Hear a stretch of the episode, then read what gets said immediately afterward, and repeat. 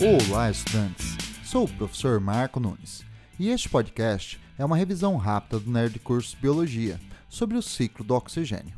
Um dos elementos mais importantes na estrutura dos seres vivos é o oxigênio.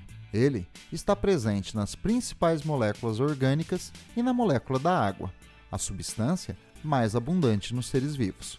Os produtores fotossintetizantes, como as cianobactérias, algas e vegetais, utilizam a água na fotossíntese e, através da fotólise da água, liberam o gás oxigênio para o ambiente.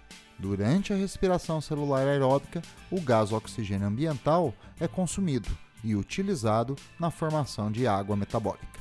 Bom, é isso aí. Continue firme nas revisões do Nerd Curso Biologia e bom estudo!